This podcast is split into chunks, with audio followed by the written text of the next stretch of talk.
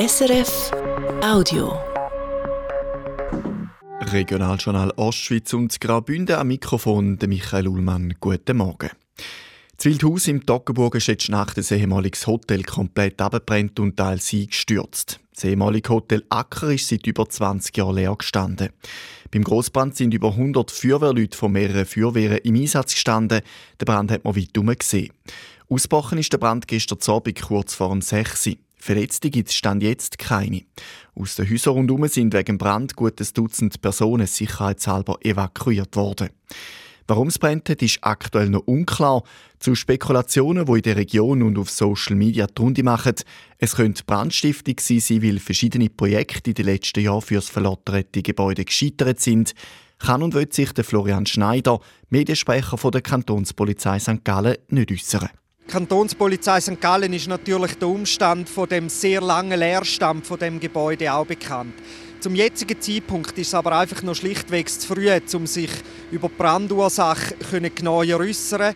Brandermittler würden jetzt alles abklären. Weil das Gebäude aber bis auf die Grundmauern abbrennt ist, könnte es auch sein, dass man die Brandursache nie herausfindet. Zur Rekonstruktion hat die Polizei Leute, die Videos und Fotos gemacht haben, aufgerufen, die der Polizei zu schicken. Der Sachschaden liegt bei über einer Million Franken. Es ist der dritte Grossbrand in der Region innerhalb von einem Jahr.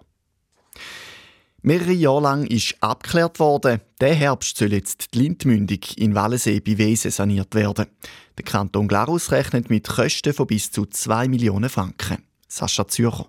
Der Bund hätte bestätigt, dass der Standort müsse saniert werden, teilt der Kanton Glarus mit. Darum sei damit zu rechnen, dass sich der Bund mit 40 Prozent an den Kosten beteilige.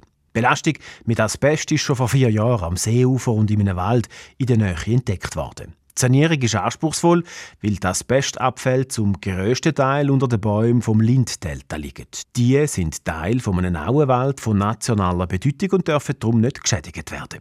Die Untersuchungen zeigen, dass der Asbest aus den 50er und 60er Jahren stammt. Dortmal ist der Bereich als Material- und Umschlagplatz beim Bau vom Kerenzer Bergtunnel von der SBB und der Wallenseestraße gebraucht worden.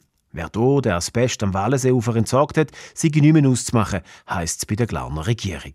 Sie hat mitteilt, dass sie im ersten Schritt einmal den grössten Teil der Untersuchung übernimmt. Die rund 140.000 Franken hat das Lindwerk vorfinanziert. Der Kanton Glarus zahlt jetzt laut dem Kostenverteiler 92 Prozent von dem Betrag der Lindwerk zurück.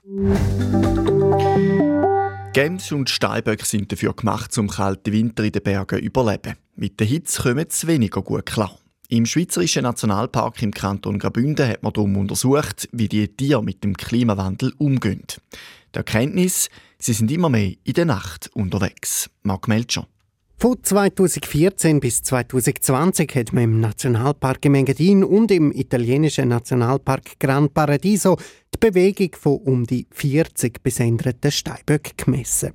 Der Florin Fili, Leiter Naturschutz vom Schweizerischen Nationalpark. Im Sommer, wenn es warm ist, dann tun sie die Aktivitäten runterfahren, dann gehen sie in den Schatten und, und schauen, dass sie kühl haben und holen dann die Aktivitäten in der Nacht nach. Das heißt vor allem zu fressen. Ähnlich hat man es auch bei anderen Paarhufer beobachtet. Die weichen die im Nationalpark zunehmend in die Nacht aus. Das wird immer mehr in die Richtung gehen. Wir haben eine ähnliche Arbeit mit den Gamesen auch gemacht und dort haben wir auch die Entwicklung gesehen. Beim Rothirsch zum Beispiel ist das Problem genau gleich. Weil es im Nationalpark kaum menschliche Störungen gibt, ist für den Florin viele klar, die Tiere weichen dort nicht dem Mensch aus, sondern sind wirklich wegen der warmen Temperaturen im Dunkeln unterwegs. Umso wichtiger ist es, dass man den Tieren in der Nacht ihre Ruhe lässt, sagt der Wildbiologe. Und der Mensch muss sich vielleicht in zunehmendem Maß auch ein bisschen einschränken und den Tieren auch ein bisschen Raum zum Leben lassen. Mountainbiken, Wandern oder Joggen im Dunkeln, das ist aus Sicht der Tiere nicht die beste Idee. Und das Wetter heute am schmutzigen Donnerstag. Am Vormittag kann es dort noch weiter regnen oder schneien. Am Nachmittag ist es meistens trocken und ab und zu kommt sogar die Sonne führen. Es ist weiterhin mild bis 6 Grad zu Maden, 11 zu Bonaduz und bis 14 Grad zu Rorschach, zu Kirchberg und zu Gommiswald. Das war ein Podcast von SRF.